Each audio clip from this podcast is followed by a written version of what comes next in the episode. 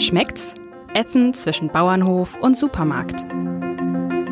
Der Ernährungspodcast des Hamburger Abendblatts. Herzlich willkommen, liebe Hörerinnen und liebe Hörer, zu unserem Podcast rund um die Themen Genuss und Ernährung, Essen und Trinken. Ähm, ja, heute wird es fruchtig. Äh, wir haben Konrad Böhlig zu Gast aus Willstedt. Herzlich willkommen. Ja, guten Tag. Ja, guten Tag, Herr Böhlicke. Er hat 1996 äh, eine, eine besondere Firma gegründet, nämlich Artefakt Olivenölkampagne. Man hört schon, es geht um gutes Olivenöl, es geht auch um die Oliven. Das soll heute unser Thema sein. Ähm, er ist Geschäftsführer von Artefakt Olivenölkampagne und äh, ist jetzt inzwischen äh, das Ganze überführt worden in eine Genossenschaft, die bereits mehr als 900 Mitglieder zählt. Ähm, das erste, was auffällt, ist der Name Olivenölkampagne. Das klingt erstmal politisch. Wie viel Politik steckt denn in der Genossenschaft? Ja, die Gründung ist schon, hatte schon eine politische Motivation. Ich komme ja sozusagen aus der Generation, also der politisch motivierten Generation der 80er, 90er Jahre. Wir haben also Alternativbetriebe entdeckt. Wir wollten anders sein als unsere Eltern. Wir wollten Umwelt äh, anders haben. Wir wollten aus dem Atomkraft aussteigen. Also äh, das, äh, deswegen war die Motivation eigentlich gar nicht, jetzt eine Firma zu gründen, um Geld zu verdienen, sondern ähm, es gab so einen Punkt, wo man gesagt hat, eigentlich haben wir alles besprochen. Es gibt nichts mehr, was wir nicht wissen. Wann schreiten wir zur Tat? Und dann sind einige halt in die Politik gegangen und äh, haben alternative Parteien gegründet und andere haben alternative Betriebe gegründet und äh, ich auch. Eigentlich um uns, äh, um, um uns eine, Prax eine Praxis zu finanzieren. Äh, wir wollten, wir haben Ideen gehabt und wollten die einerseits zeigen, dass es geht, weil wenn man eine, wenn man eine Position hat, die diskussionswürdig ist, dann kann man das, wenn es in der Luft hängt, immer sagen, ja, geht, geht nicht. Und äh, wenn man es dann macht, kann man sagen, siehst, es geht. Und äh, das ist, wenn man so will, der politische Anspruch gewesen, also einen Wirtschaftsbetrieb zu gründen, um sich die Mittel zu erwirtschaften, um die Praxis umzusetzen und zu zeigen, dass es geht, was man so als Ideen im Kopf hat. Und ähm, insofern ist es schon bis heute auch politisch, wenn man so möchte, weil wer bei uns, wer bei uns sich bei uns äh, meldet, um Olivenöl zu kaufen, gibt drei Motivationen, die sich natürlich untereinander verschieben. Die einen machen es in der Tat aus gesundheitlichen Gründen und ähm, dann gibt es einen Teil, die machen das in der Tat aus einer Haltung, aus einer politischen Haltung, um das zu unterstützen. Und einem anderen Teil schmeckt es einfach. Und ähm, also das sind die Beweggründe, aber der, äh, aber sie alle eint, ist eben, dass sie Einfluss nehmen wollen äh, auf das, was passiert. Und äh, stellvertretend, ein bisschen auch prototypmäßig. Also man kann ja, mein Großvater hat immer zu mir gesagt, Junge, mach nur eine Sache in deinem Leben und die mach richtig.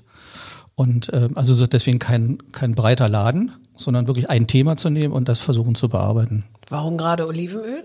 War ein Zufall. Mir ist, ähm, mir ist in München mal äh, also in 94 oder 95 eine Zug weggefahren. Ich hatte drei Stunden Zeit und habe in Zeitung geblättert und habe in der, in der, in der Welt einen, einen halbseitigen Artikel gelesen mit der Überschrift Erstes europäisches Olivenöl-Symposium in Bad Mergentheim stattgefunden. Olivenöl ist das größte Betrugssegment innerhalb der europäischen Agrarordnung. Und das hat mich irgendwie motiviert, weil natürlich, ähm, also Olivenöl ist ja mehr als, als ein Nahrungsmittel. Ist also unsere ganze christliche ähm, Wertekanon über Geschichte können wir sozusagen über das Olivenöl erzählen. Das Alte Testament ist das immer noch umfassendste Werk zur Olive. Also es ist ein altes Kulturgut und wenn das alte Kulturgut vermanscht wird über mafiöse Strukturen und so drum und dran, dann kommt mit dem Umweltschutz, denn das merkt man, okay, äh, Kulturlandschaften sind darüber entstanden, die gefährdet sind. Und also da kam so ein, also eher so ein Überbau, ähm, der, der passte so in all das, worum wir uns gekümmert haben. Und ähm, natürlich muss man sagen, meine Generation hat den Mittelmeerraum entdeckt. Unsere Kinder entdecken ja heute Australien, Neuseeland. Aber wir haben die mediterrane Kultur zu uns nach Hause geholt und deswegen gab es sofort eine, irgendwie eine Verbindung dazu. Und ähm, dann so mitzubekommen, dass die die kleinen Erzeuger, die, die man dann im Mittelmeerraum am Strand kennengelernt hat oder im Land und von dem man, also diese ganze Emotion, die da drin lag und ich hat mich motiviert, da irgendwie tiefer einzusteigen. Also insofern ein Zufall. Nun heißen ja dem entgegengesetzt Ihre Olivenöle ähm, nicht sehr sinnlich. Die heißen Nummer 29, Nummer 11, Nummer 2. Äh, ersteres kommt äh, von der Insel Kreta, zweites aus Katalonien, das dritte also die Nummer zwei von Sizilien. Ähm, haben Sie da bewusst auf die Sinnlichkeit verzichtet? Ja, ähm, ja, habe ich. Und ähm, also ist immer so ein bisschen biografisch. Ich bin eigentlich diplomierter Werkstoffwissenschaftler. Also ich gehe an Sachen immer wissenschaftlich ran, also ingenieurmäßig. Und ich habe mich halt mit der Olive auseinandergesetzt, um dann festzustellen, dass eigentlich, ähm, also dass es eher so gut wie gar kein Wissen zu, zum inneren Wesen der Olive gibt. Und dass wenn man in das innere Wesen der Olive reinsteigt, ist man bei der Weintraube. Und äh, die Weintraube, äh, also eine gute Weintraube, also ein guter Wein aus einer Weintraube ist ein Terroir-Produkt. Also da kommt es drauf an. Auf Terroir hat fünf Argumente: Boden, Klima, Lage, die Sorte und die Individualität des Erzeugers. Und das macht denn das Besondere aus gegenüber einem Mengenwein.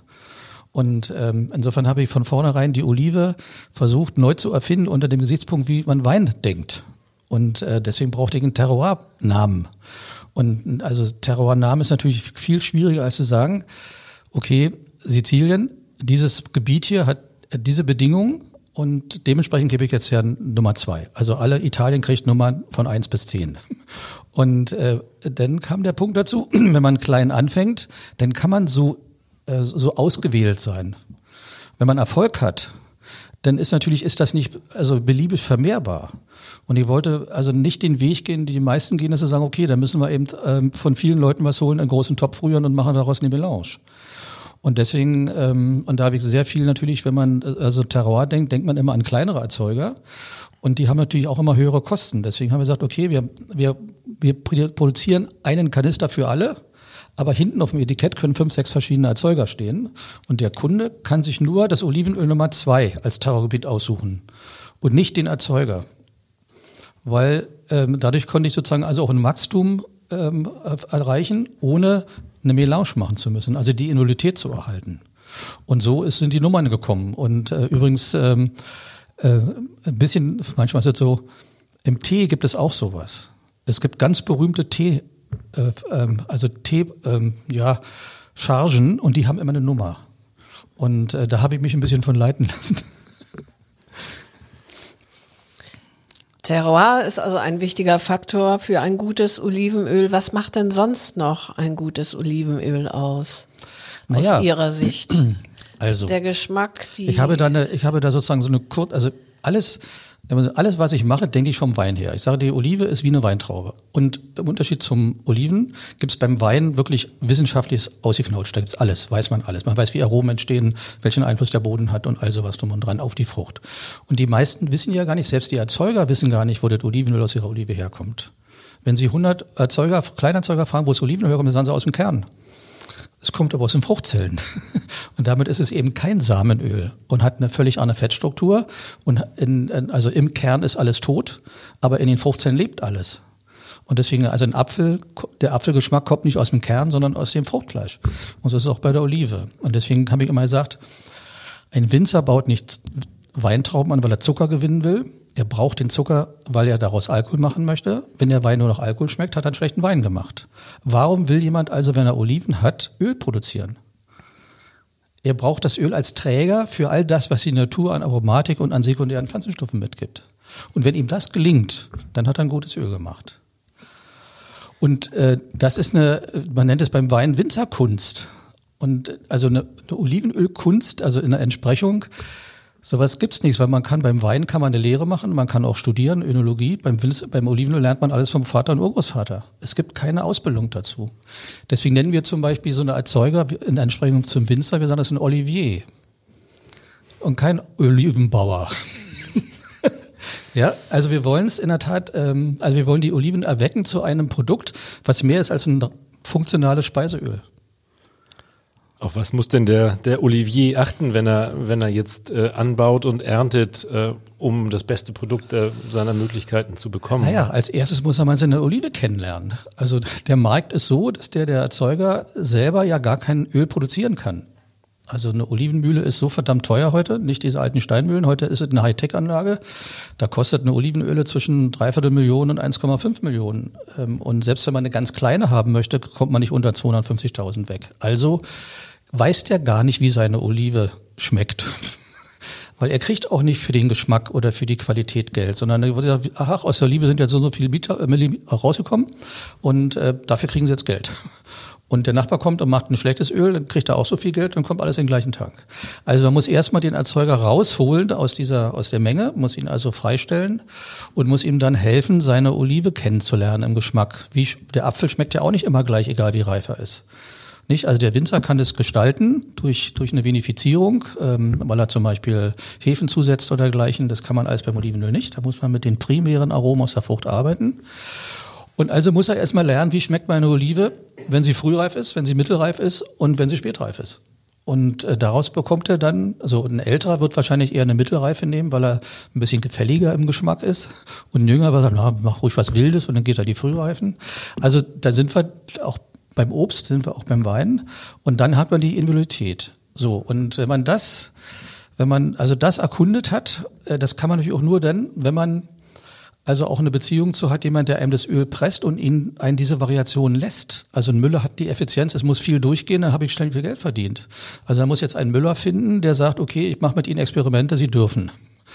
Das ist alles ein ziemlich komplizierter Prozess. Deswegen Ziel ist, und das ist eines der, ähm, der, der, der Konsumgenossenschaft, die wir jetzt gegründet haben, Mittel zusammen zu, sagen wir, als quasi als, als Kunde Investor zu werden, damit ein Oliven, also ein Olivier auch eine eigene Mühle bekommt weil die kann er sich selber gar nicht leisten, da braucht er Unterstützung. Und äh, dann kann er arbeiten wie ein Winzer. Und dann macht er in der Tat auch Spitzenöle. Ne? Und sowas gibt's schon. Also es ist nicht so, dass es gar nicht gibt, aber es ist immer noch die Ausnahme, weil es eine ökonomische Frage ist.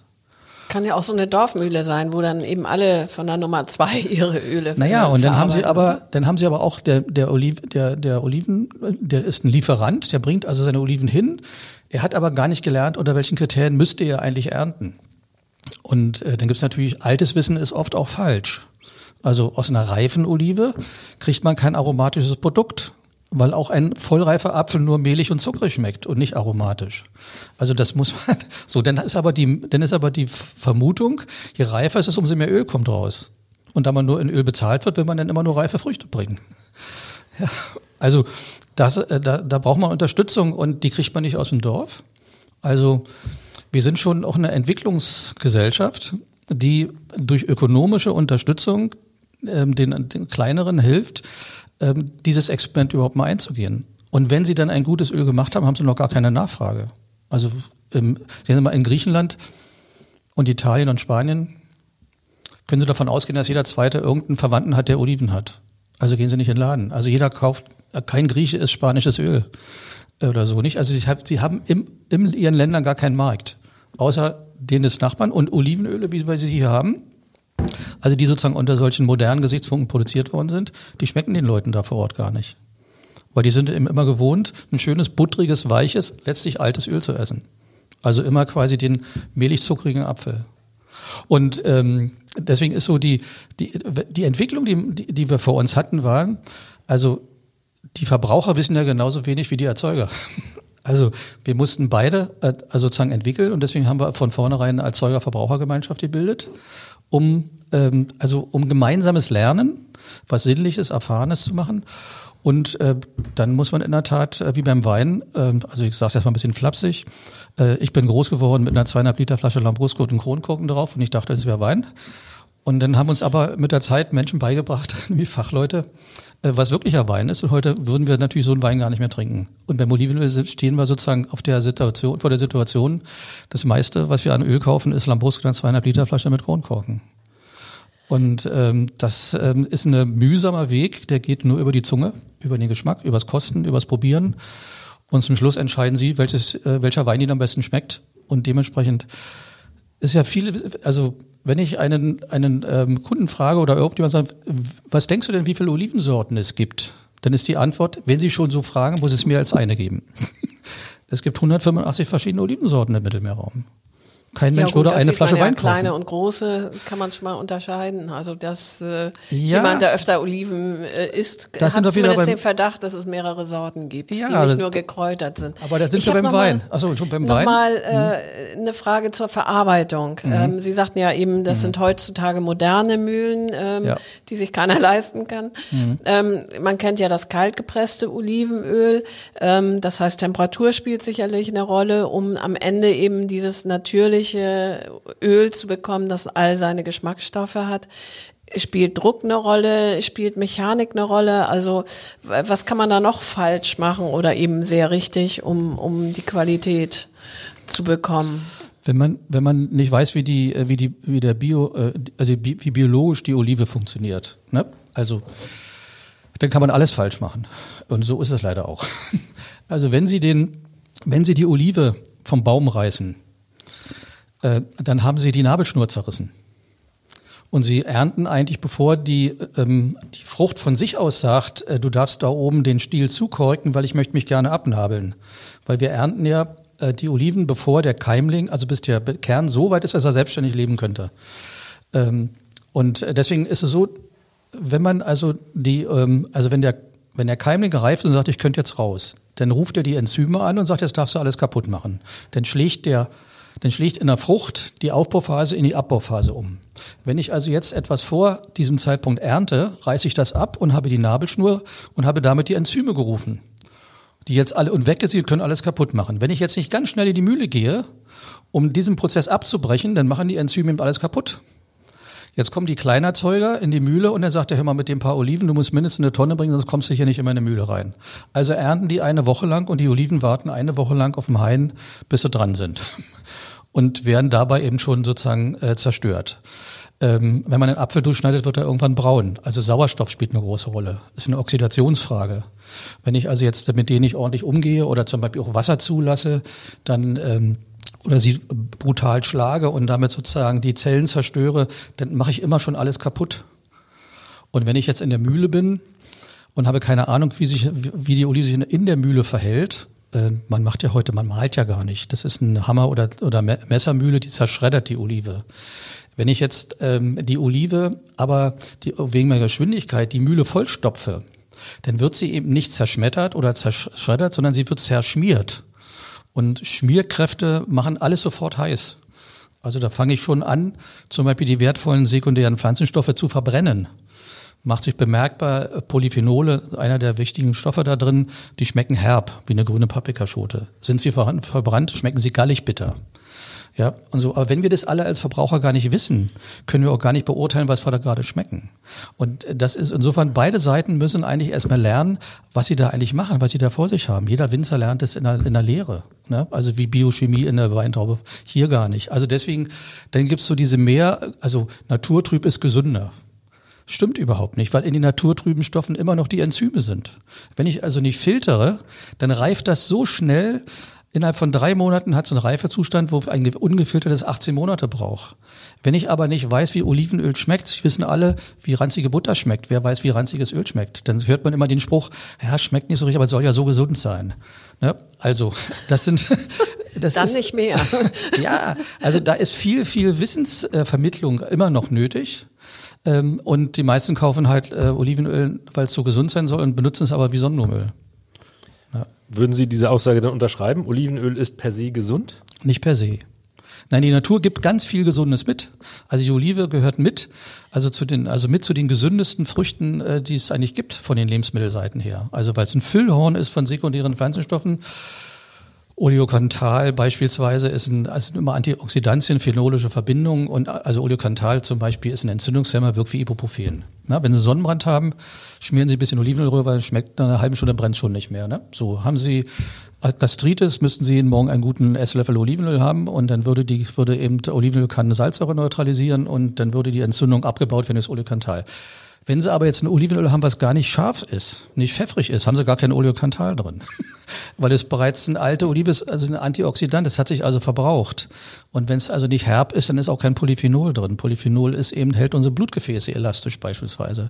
Ist deswegen vorbeugend gegen Herzinfarkterkrankung und dergleichen. Also das haben viele andere Mittel nicht oder Lebensmittel nicht. Aber wenn ich es sozusagen so produziere, dass da schon alles weg ist, ähm, dann nützt mir das gar nichts. Also Olivenöl an sich ist nur dann gesund, wenn ich die Natur in der Tat ins Olivenöl gekriegt habe. Das ist Fachwissen. Ja. Aber spannendes. Ähm, Sie haben gerade schon ein paar, ein paar Punkte angesprochen. Klassisch kommt es irgendwie in, in, den Salat oder auf den Salat, das mhm. Olivenöl. Mhm. Es gibt aber ja auch noch äh, diverse andere Möglichkeiten, ähm, zu verwenden. Äh, haben Sie da noch ein paar Beispiele? Naja, also Olivenöl zum Beispiel Also wenn wir jetzt in die Fette gehen, also unseren, also es hat eine andere, äh, es hat eine andere chemische Zusammensetzung der Fettsäure, es ist eine einfach ungesättigte Fettsäure. Im Unterschied zur mehrfach ungesättigten Fettsäure ist die unser ist ein Nahrungsmittel, mehrfach ungesättigt den Kern. Wenn unser Körper das isst und hat da zu viel von sich genommen, sagt er nicht wieder rausgeben, ist wertvoll, ich brauche das, weil sonst kann ich bestimmte Vitaminkomplexe nicht aufbauen. Also setze Pölzerchen an. So, äh, einfach ungesättigte Fettsäuren sind nur Energieträger. Wenn wir das essen und zu viel, sagt der Körper, kann wieder raus. Schon deshalb ist Olivenöl gesünder. ja, also auch in dieser Funktion. So. Ähm, geschmacklich, welcher Wein passt zu welchem Essen? Ja, also deswegen kann ich sagen, okay, ähm, welchen, also wenn ich zum Beispiel nach Griechenland gehe, da schmecken alle Olivenöle immer irgendwie ein bisschen grün. Deswegen haben die kein Balsamico, sondern nur Zitrone. Wenn sie dann süßen Balsamico ranmachen, schmeckt überhaupt nicht zu, zu grün. Das passt so. Wenn sie nach Italien gehen, da schmecken Oliven, Oliven nach Früchten und nach, nach Blüten. Also deswegen haben die den süßen, lieblichen Balsamico entwickelt. Deswegen haben die Griechen aber den Feta, weil der passt zu Grün und Zitrone. Und deswegen haben die Italiener einen Mozzarella. Also es gibt auch eine, eine nationale Tradition, die sich vom Olivenöl äh, also ergeben hat. Olivenöl hat äh, von den natürlichen Speisefetten den höchsten, also wenn man jetzt mal nicht also exotische nimmt, ähm, dann hat es den höchsten Rauchpunkt. Es raucht bei 230 Grad. Äh, Rapsöl bei 180, ähm, Sonnenblumenöl bei 160, Butter bei 130. Also ähm, man kann es also sehr heiß machen. Ähm, man soll es jetzt nicht, also da ein Kotelett oder Schnitzel mitmachen, weil man die ganzen Aromen rausbrät in der Pfanne. Man würde das dann raffinieren. Aber man kann es kurzfristig, Sie können wunderbar einen Kurzbratsteak damit machen oder dergleichen, weil, sie, äh, weil es eben so einen hohen Rauchpunkt hat. Und wenn man also das einschränken möchte, dann sagt man immer, na ja, wenn ich jetzt ein sizilianisches Öl nehme, was so sehr schön nach Blüten schmeckt, dann mache ich damit keine Bratkartoffeln. Ja, und äh, wenn ich aber Bratkartoffeln machen möchte, also Röstaromen habe, dann muss ich auch eins nehmen, was ein Profil hat im Aroma, was würzig ist. Zum Beispiel das vom südlichen Peloponnes, was wie eine Wildkräuterwiese schmeckt. Also wir sind dann in der Tat in einer Kultur, die wir alle vom Wein her kennen. Wenn wir uns ein Massenöl kaufen, dann können wir das nicht entdecken, weil es das alles gar nicht drin ist. Dann schmeckt es eben bloß nach Öl. Sie hatten eben gesagt, Olivenöl kann man gut erhitzen, Rauchpunkt. Ja. Äh, andererseits gibt es ja aber Olivenöle, die man eben nicht gut erhitzen kann, sondern wo sich dann Schadstoffe bilden durch die Hitze. Ja, das sind die ungefilterten. Weil natürlich die Trübstoffe früher, vorher verbrennen, ne? also vor 230 Grad. Die verbrennen etwa bei 110. Und dann können sie eben auch äh, Stoffe äh, erzeugen dabei, die eben krebserzeugend sein können. Ist es richtig, dass nur extra Virgin oder extra Nativ oder wie immer das richtig heißt, ähm, gut ist für die Bratpfanne? Das habe ich mal gehört. Und die darunter, also niedrigere Qualitäten besser nee. nicht? Lieber nein, nein, nein, also das ist sozusagen die, äh, es gibt, da gibt es bloß die Differenz zwischen, äh, zwischen gefiltert oder ungefiltert. Weil sie, also auch ein, unge, ein, auch ein ungefiltert, das hat natürlich einen hohen Rauchpunkt, aber es verbrennen vorher die, die Trübstoffe. Also ob es jetzt raffiniert ist oder nicht raffiniert und so drum und dran, ist völlig egal. Der Rauchpunkt ist bei, durchschnittlich bei 230 Grad. Man soll immer 20 Grad unterm Rauchpunkt bleiben, immer, weil da ein Schwelbereich ist. Ne? Also Sie können also mit 200 Grad, ist doch gut. Das heißt, wenn Sie da Bratkartoffeln machen, dann kochen die nicht in dem Fett, sondern Sie können es wirklich braten, ganz schnell. Nicht? Also man kann mit dem heißen Fett eben kurz braten und auch der schnelleren Temperatur. Aber schmoren auch wunderschön. Ne? Also wenn Sie es schmoren, schmoren macht man etwa bei 130 Grad. Da bleibt natürlich auch viel von dem Geschmack erhalten. Ne? Als, ähm, also wenn Sie jetzt, wenn ich jetzt zum Beispiel Möhren schmoren würde, würde ich Ihnen immer ein kritisches Olivenöl empfinden, weil es schmeckt nach frühreifer Banane. Es passt wunderbar zu einer Möhre. Oder zu so, also jetzt Zuckererbs oder dergleichen. Also man geht dann wieder nicht davon aus, was geht von der Temperatur und darf ich kochen oder braten oder so, sondern welcher Geschmack passt zu den Sachen, die ich gerne haben möchte. Also die, die, wenn man sehr, sehr gute Olivenöle hat, verschenkt man es sich sozusagen, es nicht konzeptionell einzusetzen. Das heißt, sondern Sie, einfach nur funktional. Ne? Sie würden auch empfehlen, man sollte immer diverse Flaschen äh, Olivenöl zu Hause stehen haben. Äh, also wir um sagen immer drei, mindestens drei. Also eins, wo Sie sagen, das hat eine würzige Note, eine kräftige, damit kann ich in eine, in eine robuste Küche gehen. Ein feines, elegantes. Also wenn ich jetzt ähm, Friseursalat nehme, dann kann ich jetzt nicht ein Olivenöl nehmen, was eben sozusagen nach Wildkräutern schmeckt oder so. Ne? Das ist dann, da braucht man feines, elegantes. Und dann geht man in der Regel immer auf die Inseln, weil die Inseln haben nicht so sehr weniger Polyphenole, also deswegen nicht ganz so herb, sind aber sehr pfeffrig, was aber im Salat nicht schadet und haben immer eine elegante, obstfruchtige oder florale Note. Deswegen kann man da sagen, elegante Noten. Wenn Sie in den mittleren, also Apulien beispielsweise oder äh, südlicher Peloponnes und Andalusien, da sind es immer wuchtige, kräftige, würzige Aromen oder eben richtig nach grünen Blättern, nach Tomatenblättern, nach äh, Artischockenblätter oder so. Also da kann man, da muss man dann noch Gegenspieler haben in der Küche. ja, dann nehme ich eben, da, da passt die Aubergine und ähm, die Zucchini würde drunter verschwinden. Sie sind äh, mit extrem gutem Olivenöl sind Sie in der Genussküche ne? und nicht in der funktionalen Küche.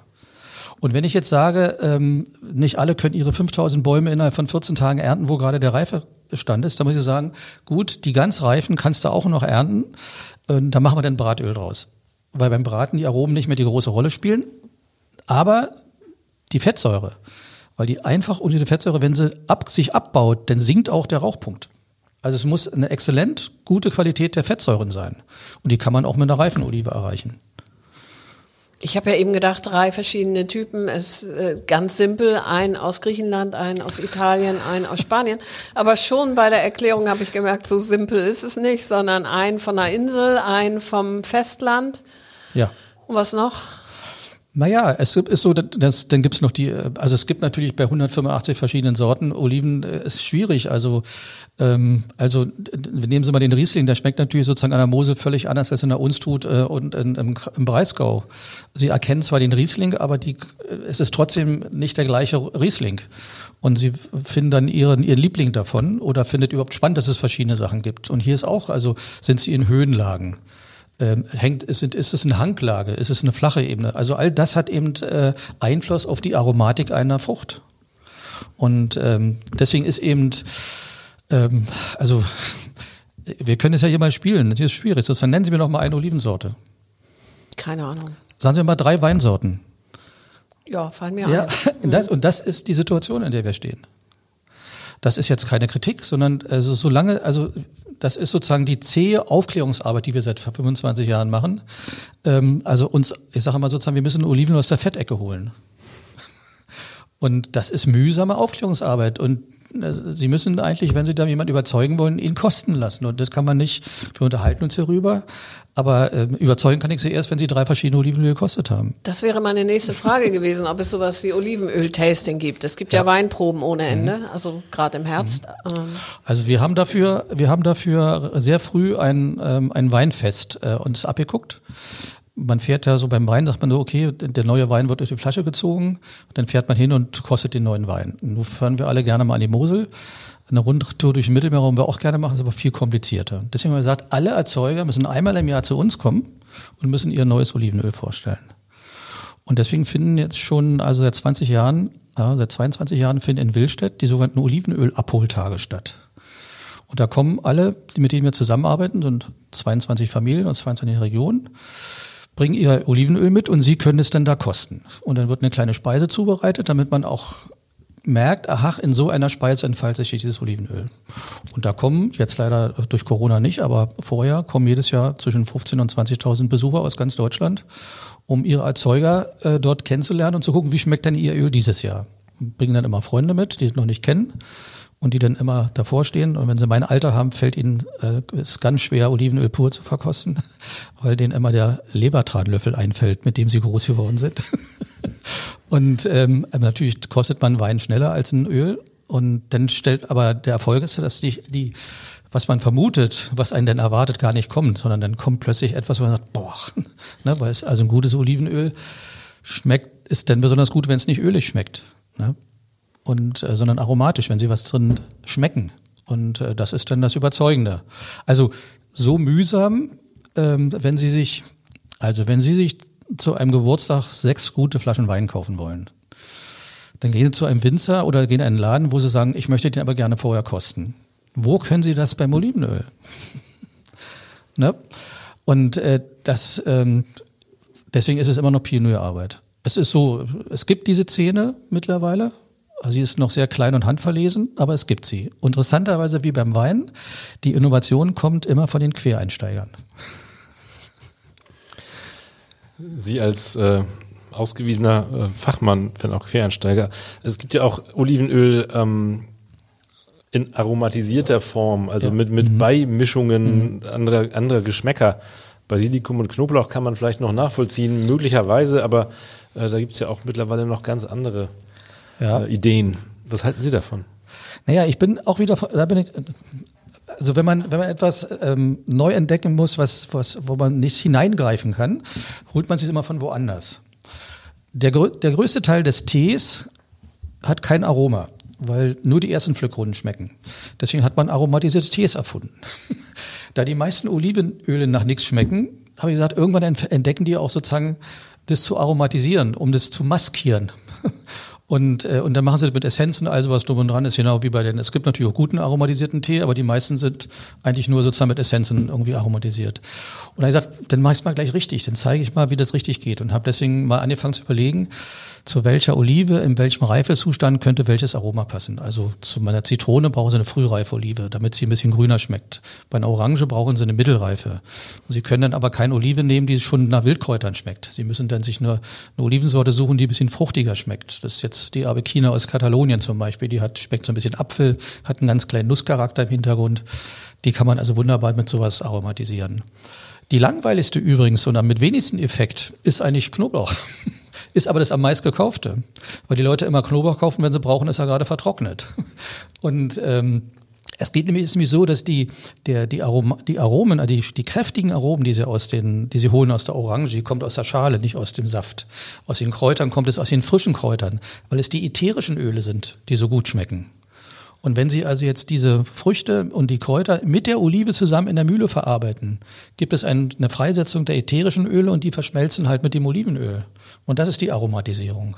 Und dadurch haben Sie immer, wenn Sie da reinriechen, dann denken Sie, dann denken Sie oder beißen rein, dann denken, ach, jetzt habe ich die Orange. Und das ist ähm, was für die moderne Küche, für die schnelle Küche. Wenn ich Chicorée und Apfel mache, mache ein bisschen Orangenöl darüber und ähm, ein bisschen noch ähm, vielleicht einen weißen Balsamico oder sowas, dann habe ich ein wunderschönes Essen. Dann mache ich noch ein paar Nüsse rüber, dann ist es die Krönung. Und äh, wir kommen halt aus einer Arbeitswelt heute, wo wir nicht mehr stundenlang hinterher zu Hause kochen können. Und deswegen ist so dieses, so ist diese schnelle Küche halt schön. Knoblauchöl hat übrigens einen interessanten Effekt, habe ich noch nicht gekriegt, warum, aber es gibt einen es gibt einen Stoff im Knoblauch, den Sie ausschwitzen. Und warum riechen Sie immer? Der scheint bei der Produktion verloren zu gehen. Deswegen, wenn Sie einen Knoblauch-Olivenöl haben Sie hinterher keinen Geruch. Sie haben bloß den Geschmack. Deswegen ist dieser Knoblauchöl jetzt besonders beliebt bei Gastronomen.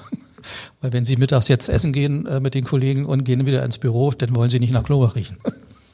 Aber Sie haben ja auch ein Öl dabei, das äh, mit Kaffee oh, aromatisiert ist. Also ja. das verstehe ich jetzt. Ah, das hat ist da dann auch noch der Espresso mit drin, oder? Ja, da sind richtig frisch geröstete Arab Arabica-Bohnen drin. Das habe ich in, der, ähm, in, in, den Pyrenäen entdeckt. Und zwar äh, wurde mir da ein, übrigens auch auf Sizilien einmal, äh, da wird, ähm, wenn Sie da, da kriegen Sie sozusagen Salat drum und dran und dann wird Ihnen Kaffee rübergestreut. Und das in Verbindung mit Öl ist toll. Also das ist was für Hobbyköche. Ne? Also wenn Sie zum Beispiel eine Vinaigrette machen, ähm, weißer Balsamico, ähm, Kaffee, Olivenöl und machen einen Tomatensalat klassischer Art mit Petersilie und mit, äh, mit Zwiebeln dazu, dann ist ein Traum. ja, also das sind auch, also genau, Ingweröl ist jetzt zum Beispiel, äh, ist ein Renner gerade, weil eben die junge Generation also sehr viel in der asiatischen Küche sich rumtreibt. Und die, äh, der Effekt ist in der Tat wirklich, dass ähm, äh, dass, dass die, also man kommt ja immer weniger wirklich je, dazu, jeden Tag zu essen. Man kauft zwar einmal in der Woche ein, aber man kann es nicht jeden Tag verarbeiten. Und manche Sachen sind dann immer, die liegen da rum, haben sie in der Gemüseschale und wenn sie sie benutzen, sind sie nicht mehr frisch. Und, äh, und dafür haben sich diese, diese Öle richtig sozusagen als eine neue Produktgruppe entwickelt und hat eine hohe Nachfrage. Und es hat in der Tat was mit den Lebensgewohnheiten zu tun. Schnelle Küche, lecker, kann man auch, also ja, es, ähm, es ist ein bisschen, also hat sehr viel mit der jungen Generation zu tun und mit den äh, Veränderungen der Gewohnheiten. Ne? Also Olivenölkampagne war auch mal gedacht, äh, als wir, äh, es gibt aus ökonomischen Gründen, kann man natürlich einen halben Kanister, kann man jeden Monat einmal jemand schicken, aber es ist ein großer Aufwand, aber das gibt's einmal im Jahr. Also wenn Sie, dich, wenn Sie das zu Hause hinstellen in die Küche, dann brauchen Sie etwa 23 Monaten, bis es äh, sozusagen so weiter reift, bis sozusagen der vollreife Apfel draus wird. Da haben Sie längst schon bei der nächsten Ernte neue wieder. Und deswegen kann man sie auch nur einmal im Jahr bestellen. Und deswegen haben wir eine Kampagne im Naturrhythmus der Ernte. Stichwort Lagerung. Ähm, ganz normal bei Zimmertemperatur, möglichst dunkel. Sie haben ja sowieso ja. äh, Blechgefäße, nenne ich es mal. Ja, Weißblech. Äh, mhm. Weißblechdosen. Mhm. Ähm, die meisten Olivenöle kommen ja irgendwie in Glas daher. Ja. Also schon zusehen, dass sie im Dunkeln stehen, nicht irgendwo offen in der Küche? Ja, also alle, alle Öle, alle Fette sind dem Licht zugänglich. Ähm, da kriegt sich dann eine Doppelbindung und dann haben sie zwei freie Ende, Sauerstoff und dann haben sie eine Oxidation. Ne? Also immer, wenn sie es dem Licht aussetzen, deswegen muss es immer dunkel sein. Die stellen ja die Butter auch nicht in die Sonne auf Sensorbrett, das kennen wir alle. Also und äh, das Gold des Mittelmeerraums zu sehen in einer schönen hellen durchsichtigen Flasche ist also produktschädlich. ne? Also sie müssen es dunkel haben, also lichtundurchlässig. Es gibt eine italienische Marke, ähm, die wickelt ähm, noch ihre ihre Flasche in Goldpapier ein. ja, wegen der, weil das ein Aromaschutz ist. Also Wärme, also Sauerstoff weg, Licht weg und äh, dann ähm, also noch ähm, Wärmeschutz. Weil Aromen, ähm, also Aromen werden flüchtig ab 37 Grad. Ab 27 Grad fangen sie an und ab 37 Grad sind sie weg. Und deswegen verrauchen natürlich alle, alle Kräuter, die sie oder, oder, oder ähm, Gewürze, die sie genau neben ihm herzustehen haben, sind relativ schnell würzen noch, aber sind nicht mehr aromatisch. Und äh, deswegen muss man immer sehen, dass man sie eben von der Temperatur her etwa bei 20 Grad hält. Im Jahresmittel kann man das in der Küche halten, Speisekammer gibt's heute nicht mehr.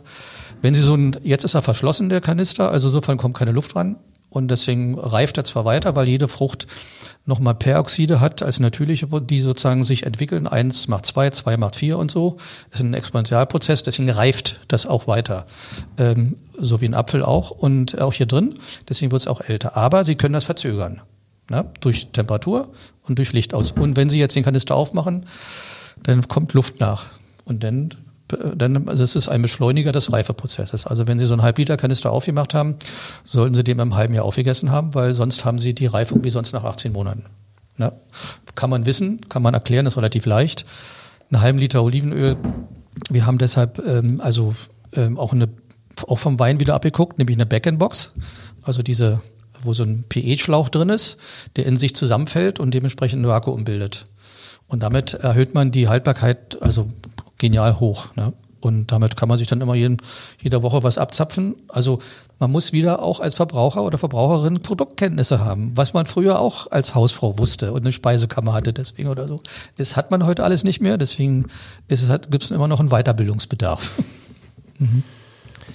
Wie ist es eigentlich mit dem Thema Klimawandel? Ist das etwas, was die Olive, die Olivenbauern ähm, Oliviers, sagen Sie zu Ihnen, äh, tangiert, was ja, sehr, das Produkt sehr. tangiert? Also sehr, das, also, also wer heute Landwirtschaft betreibt, hat es schwer. Also der Bauernkalender, der ist auch bei uns, ist alles weg. Ne? Also und die Natur hat ja einen bestimmten Rhythmus. Also wenn Sie, ähm, also wenn jetzt, ähm, fangen wir mal damit an, was im letzten Jahr war. Ähm, in Norditalien, in Nord, äh, Nordspanien, äh, Nordgriechen, Nordgriechenland, äh, Kroatien und äh, Nordspa äh, Norditalien waren im März zur Blütezeit der Oliven plötzlich eine Woche lang minus sieben Grad. Zur gleichen Zeit war auf Kreta 40 Grad. Auch zur Blütezeit. Natürlich hat es Einfluss, also denen sind natürlich also 80 Prozent der Blüten weggefroren. Damit haben sie einen Ernteausfall, der ist gigantisch. Und äh, wer also jetzt nicht bewässern kann bei der Hitze, der lässt dann eben seine, muss seine Bäume auch vertrocknen lassen und äh, oder hat dementsprechend und der ist also sowas passiert mittlerweile. Früher hat man gesagt, naja, es gibt immer mal atypische Situationen, bloß die häufen sich, ne? weil plötzlich also so, dass dass durch die dass plötzlich Klimaformationen in den Süden reichen, der früher die früher nie waren. Wir hatten jetzt in der Türkei Schnee und äh, überall was drum und dran. Das sind alles Dinge, die man weiß, äh, wenn man mit den Meteorologen redet und mit der, ähm, dass sich da über dem Nordpol äh, was erwärmt, die Winde sich verändern und all sowas drum und dran. Ne? So, also das merkt man im Mittelmeerraum deutlich, also wie bei uns auch. Und äh, der zweite Punkt ist, dass sich dadurch zum Beispiel auch, wenn man jetzt mal, also es gab immer mal 40 Grad im Mittelmeerraum, wenn man aber jetzt wirklich 14 Tage, drei Wochen 40 Grad hat, dann reift natürlich etwas schneller. Und was macht das mit einer Frucht, wenn sie eine verkürzte Reifezeit hat? Also das sind noch, äh, noch unerforschte Sachen. Ne? Wir sind dabei, das rauszukriegen. Aber ähm, das, äh, da ist, sind, äh, ist man ziemlich, man kann viel bewässern, macht man auch. Aber natürlich, wenn so eine Trockenphasen wie jetzt äh, sich so entwickeln drum und dran, so viel Potenzial an Wasser hat man denn gar nicht. Ne? Also auch das wird, läuft zum Problem auf. Deswegen ähm, wird man wird man auch äh, wie bei uns radikal umdenken müssen, wie man mit Landwirtschaft umgeht, wie man mit dem Boden umgeht, wie man mit Natur umgeht, mit der also die Fragen, die wir hier diskutieren mit unserer Landwirtschaft, die sind äh, in der gleichen Weise unten auch im Mittelmeerraum. Und bedrohen in der Tat auch ähm, und beschleunigen zum Beispiel auch ein, ein Sterben dieser, äh, dieser, dieser ganzen Sache, weil äh, die, die Erzeuger Äh, sind alle sehr, sehr alt, die Kinder machen nicht weiter. Und ähm, also das auch unsere Problematik, äh, das ist eins zu eins. Ne?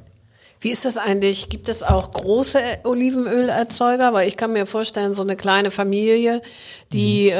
ähm, hat natürlich Schwierigkeiten, wenn sie zwei Sommer hintereinander schlechte mhm. Ernten hat, dann ist das wahrscheinlich möglicherweise das schon gewesen. Bei größeren industriellen äh, Erzeugern ist das vielleicht nicht, nicht, nicht ganz so also schwierig. Ist, ist auch ein bisschen länderunterschiedlich. Also grundsätzlich ist es so, dass die Olivenlandwirtschaft Landwirtschaft immer eine der Selbstversorgung war. Also es gibt eine ganz, ganz kleinteilige, also überwiegend. Und ähm, das heißt, man hat irgendwie zwischen 80 und 150 Bäumen. Und hat, das hat man für sich gemacht und hat noch ein bisschen nebenbei was auf dem Markt verkauft, aber man hat nicht im Prinzip für einen Markt produziert.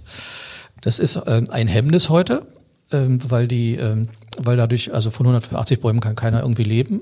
Dann ist es länderunterschiedlich. Also ähm, Italien hat immer äh, Adelsgüter gehabt, Spanien auch. Deswegen haben die auch größere Einheiten.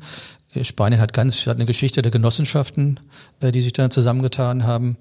Das heißt, die Kleinen haben da am wenigsten Probleme mit, weil die sind sowieso Nebenerwerbsbauern. Und wenn sie dann mal einen Ernteausfall haben, dann haben sie eben nichts. Und wenn die ernten, verdienen sie auch kein Geld damit, sondern dann kriegt jeder aus der Familie, der mitmacht, einen Liter Öl hinterher nach Hause oder so. Ne? Also äh, es sind gerade die, sag mal, die, die, die jetzt versuchen, auf einer, auf so einer Winzerebene, ja, damit zu leben. Wenn denen also, weil die, die haben dann 5000 Bäume, schaffen damit vielleicht 35.000 Liter Olivenöl, können davon in der Tat wirtschaften, können auch sozusagen was, also äh, Mehrwert erwirtschaften als zum späteren Investieren. Wenn denen mal die Ernte ausfällt, das ist bitter, weil die haben einen Kostensockel, der nicht mehr nebenerwerbsmäßig ist, sondern die haben in der Tat eine Produktionsanlage und dergleichen. Da ist es bitter. Ne? Und äh, der Übergang industrielle Landwirtschaft, äh, also ist nicht, also Industriesachen ist ja ein bisschen schwierig, weil es gibt also den ähm, wenn Sie sozusagen durch den Mittelmeer rauffahren, sehen Sie überall Olivenbäume. Ne? Also Sie sehen eine gigantische Monokultur. Die ist aber größtenteils ähm, zwar landschaftsprägend, aber nicht dicht gepflanzt. Ne? Sie haben immer noch irgendwas dazwischen. Und äh, da ist noch ein kleines Wäldchen und all sowas dumm und dran. Und der Übergang jetzt zur industriellen Landwirtschaft ist eigentlich der, dass man den Olivenbaum zu seiner Urform zurückführt, was eigentlich eine Hecke ist. Ein Busch. Und dann wird es, dann kommen Sie von Weitem, denken Sie, da ist ein Weinberg weil die sozusagen nur 1,30 Meter hoch sind, weil die dann mit dem Hochernter äh, abgefahren werden. Und das ist wirklich richtige Monokultur. Ähm, man kann da ohne Menschen arbeiten, weil alles maschinell geht. Und ähm, das ist natürlich für die Landschaft jetzt mit der Trockenheit verheerend, ne? weil die haben, wenn sie nach Andalusien gehen, ist das so, dass da sehen sie nur noch sowas. Ähm, und äh, wenn da mal eine Trockenheit kommt, dann ist der Boden sozusagen äh, wirklich eins, zwei, drei weg. Also das äh, wird auch, da gibt's richtig Verwüstungen also Wüstenbildung. Und das äh, in Andalusien ist das Gebiet, was da am, äh, am ehesten auch schon von betroffen ist. Und wenn sie dann sozusagen so pff, keine so Konsortien im Hintergrund haben, sondern eben so eine mittel, äh, klein bis mittelgroßen Erzeuger, äh, die brauchen jetzt Hilfe, sonst kommen die nicht durch. Ja, ist eines unserer Beweggründe, das so zu machen, wie wir es machen. Hm. Und vielleicht das nochmal Industrie. Also, der, der Weg der Olive in die Mühle bis zum Konsumenten, der geht über Fabriken größtenteils. Weil der, der einzelne Erzeuger kann sein Olivenöl nicht verkaufen, weil er keinen, keinen Markt für hat. Dann geht er zu dem Müller, der Müller kann auch keinen nicht verkaufen an den Markt. Sondern es kommen sogenannte Einsammler. Und die kaufen das für große Grossisten, die dann sitzen, äh, unter anderem auch hier in Hamburg übrigens in der Nähe, äh, die dann sozusagen die großen Supermärkte damit bedienen. Da kommen Partien von überall her und dann gibt es Chemiker, die mischen das so, dass eine halbwegs gute Qualität dabei rauskommt. Und äh, das ist, kann man auch als industriell bezeichnen, aber eigentlich geht's, also wenn man jetzt über Industrie spricht, dann muss man sagen, wir verlieren gerade ähm, die, die Kulturlandschaften an den industriellen Landbau weil Menschen nicht mehr arbeiten wollen, weil Kinder weg sind, weil das, Durchschnittsalter der Olivenölzeuger, von denen wir hier sprechen, um und dran, ist im, Renten, im hohen Rentenalter. Ich würde gerne mal zurückkommen in die, in die heimischen Supermärkte. Ja. Und, mhm. ähm, grüne Oliven, schwarze Oliven. Das ja. ist so die, die Hauptunterscheidung, die, die mhm. wirklich jeder kennt. Was macht den Unterschied da genau aus? Das ist nur ein Reifeprozess. Also die Edelolive fängt grün an und endet in einer dunklen Farbe. Und wenn sie eben dunkel ist, dann ist es, jetzt haben Sie zwei Sachen. Ähm, man kann sie auf natürliche Weise dunkel machen oder eben durch, ähm, durch künstliche Dinge. Also da die Menschen gerne äh, entsteinte Oliven essen, äh, wird man also immer grüne Oliven pflücken und sie schwarz färben. Weil wenn man eine reife Kirsche in die Hand nimmt, entsteint, hat man Matsch in der Hand. Äh, ist mit einer reifen Olive nicht anders. Also nimmt man eine, eine Frühreife, weil die ist dann, die bleibt formstabil, wenn ich den Kern rausnehme. Dann ist sie aber grün. Und dann schmeckt sie eigentlich noch gar nichts dran und ist auch noch, also, dann nimmt man sie eigentlich nur als Träger. So, und dann, äh, dann kann ich sie mit einem Eisensalz, was lebensmittelphysiologisch einwandfrei ist, macht also nicht krank, ähm, ist aber Chemie, äh, kann man sie schwarz färben. Oder ich packe es in ein Wasserbad und sprudel Ozon durch, weil Ozon ist ein sehr aggressives Reifegas. Dann reifen sie eben dadurch. Dann muss ich es aber, ähm, muss ich aber beide in eine Lake legen, weil sie sonst fault. Eine reife Olive, die natürlich gereift ist, die hat so viel Olivenöl, dass sie sich selber konserviert. Die muss nicht in der Lake liegen. Da muss ich nur sehen, dass keine Hefepilze rankommen. Also pack's in ein Glas, mach einmal kurz 85 Grad, dann sind die Hefepilze weg und dann geht es auch. Daran erkennt man immer schon, habe ich es natürlich oder nicht natürlich. Eine schwarze Olive in Lake ist immer eine nicht natürlich gereifte Olive. Und natürlich schmeckt aber denn, ich meine, eine Frucht hat ja eine Schale, damit nichts reinkommt. Wenn ich also jetzt die geöffnet habe und packe das, also legst dann in Lake, dann schmeckt die Olive nach Lake hinterher. Da aber keiner weiß, wie eine richtige Olive schmeckt, denkt man immer wieder, man muss so, so schmeckt's. Na, dann kann man eine Mandel reinmachen. So, dann gibt's zwei Olivensorten. Äh, und zwar, es gibt äh, wieder beim Wein, die Weintrauben, die wir kaufen auf dem Markt, die hat ja nicht der Winzer.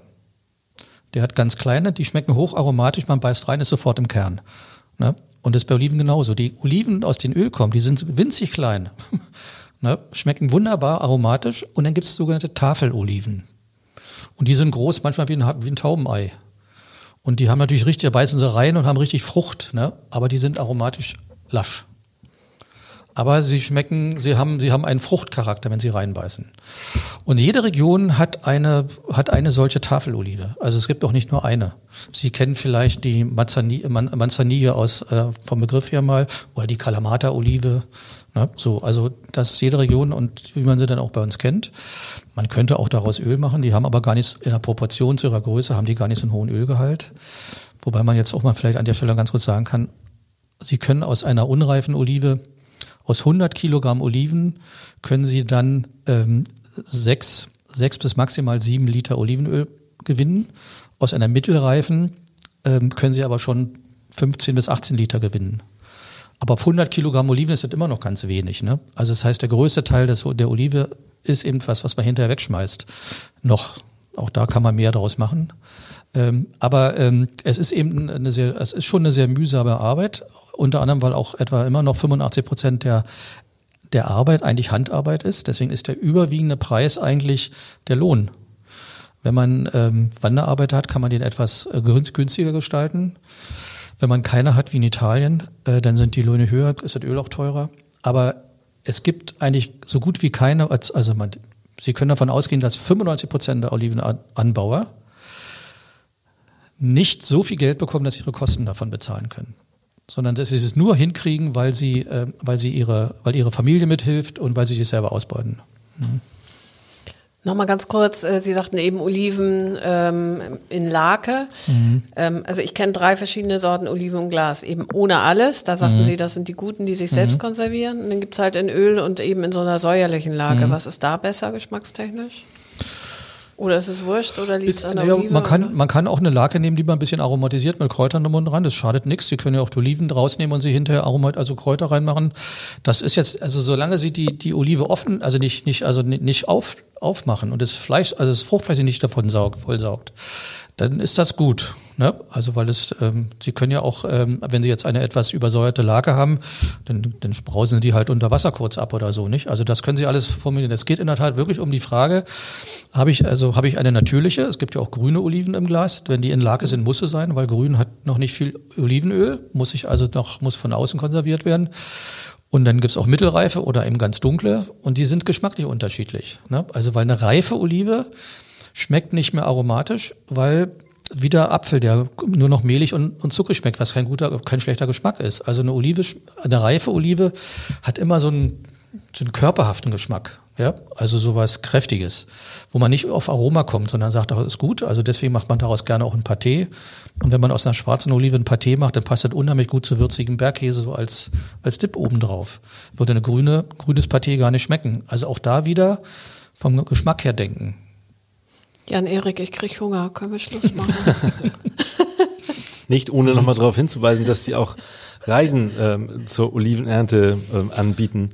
Mhm. Ähm, sprich den, den Kunden oder ja. Das ist eine Bildungsreise. Also das sind Ausbildungsreisen. Wir nennen sie auch in der Regel ähm, Olivenfachreisen, weil wir dann Sie, Sie fahren dorthin, ist natürlich äh, entspanntes Lernen. Ne? Also wir können, wenn wir da im November hinfahren und fahren zum Beispiel äh, nach Kalabrien, dann können Sie noch ins Wasser springen. Und im südlichen Peloponnes auch. Also geht da noch mal einmal baden, anschließend gibt es einen Sendori-Kurs, dann gehen wir in die Mühle, dann lernt man, wie die Mühle funktioniert, dann hat, geht man noch mal und lernt, wie die Olive von innen aussieht und, ähm, und all sowas. Und dann geht man zur Krönung ist, man geht einen Tag lang ernten und, ähm, und wir und wenn sie dann mit, mit 15 Reiseteilnehmern sozusagen ernten gehen, die wollen es natürlich immer gerne auch archaisch haben, auf eine Leiter steigen und mit Händen pflücken und die, die Geräte kennenlernen um und dran. Und wenn sie dann am Abend mit ihrer Ernte in die Mühle gehen und haben dann da meinetwegen jetzt 100 Kilogramm Oliven zusammengekriegt, zwei Leute oder drei Leute in einem so, in, in so einem Sack und dann kommen da irgendwie 10, 10 Prozent Olivenöl raus, dann äh, diskutiert man nicht mehr, was das Öl kosten müsste. Stimmt.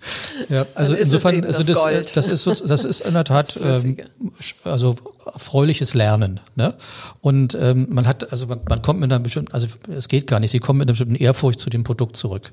Wir haben, wir sind auf den Spuren der Kultur, man hat also auch Kulturlandschaften die sich angeschaut. Äh, es gibt natürlich im Mittelmeerraum natürlich, eine, können sich an jeder Ecke sozusagen Spaten in die Erde finden sie eine Ruine. Ja? Also ähm, es ist eben auch Kultur. Ne? Und damit sind wir genau sozusagen auch bei der, bei der, bei der, bei der Esskultur, wir sind also bei der Lebenskultur und all sowas drum und dran, ist eine wunderbare Verknüpfung. Und das äh, machen wir immer nur als Kurzreise. Also so fünf Tage maximal, ein Wochenende dazwischen kann man immer relativ gut noch machen. Und da wir kein Reiseunternehmen sind, äh, können wir das auch zu relativ akzeptablen Preisen machen, weil man muss mich nicht bezahlen als Reiseleiter ähm, vor Ort. Äh, wenn wir da im November, Dezember fahren, kostet eine Übernachtung mit Frühstück im Hotel 35 Euro. Das ist äh, alles wunderbar. Ne? Und jetzt, Ging das jetzt in der Corona-Zeit überhaupt irgendwie? Sind Sie in den letzten zwei Jahren gereist? Ja, also wir haben, wir haben im letzten, im letzten, jetzt im letzten Herbst haben wir es wieder alles gemacht. Da ging es, also mit 2G. Und äh, in den Mittelmeerländern waren die viel, viel destillierter. Ich habe jetzt, ähm, ich habe verkehrte Welt erlebt. Ne? Also man erwartet ja immer sozusagen, dass im Mittelmeerraum alle so ein bisschen archaischer, also anarchistischer sind und, äh, und ein bisschen spontaner, nicht so, nicht so diszipliniert.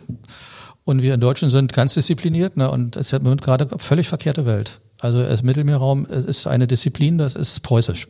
Ne? Und deswegen ist man da auch ganz sicher. Mhm.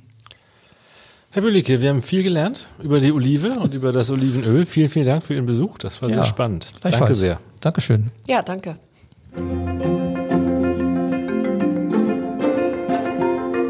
Weitere Podcasts des Hamburger Abendblatts finden Sie auf abendblatt.de slash podcast.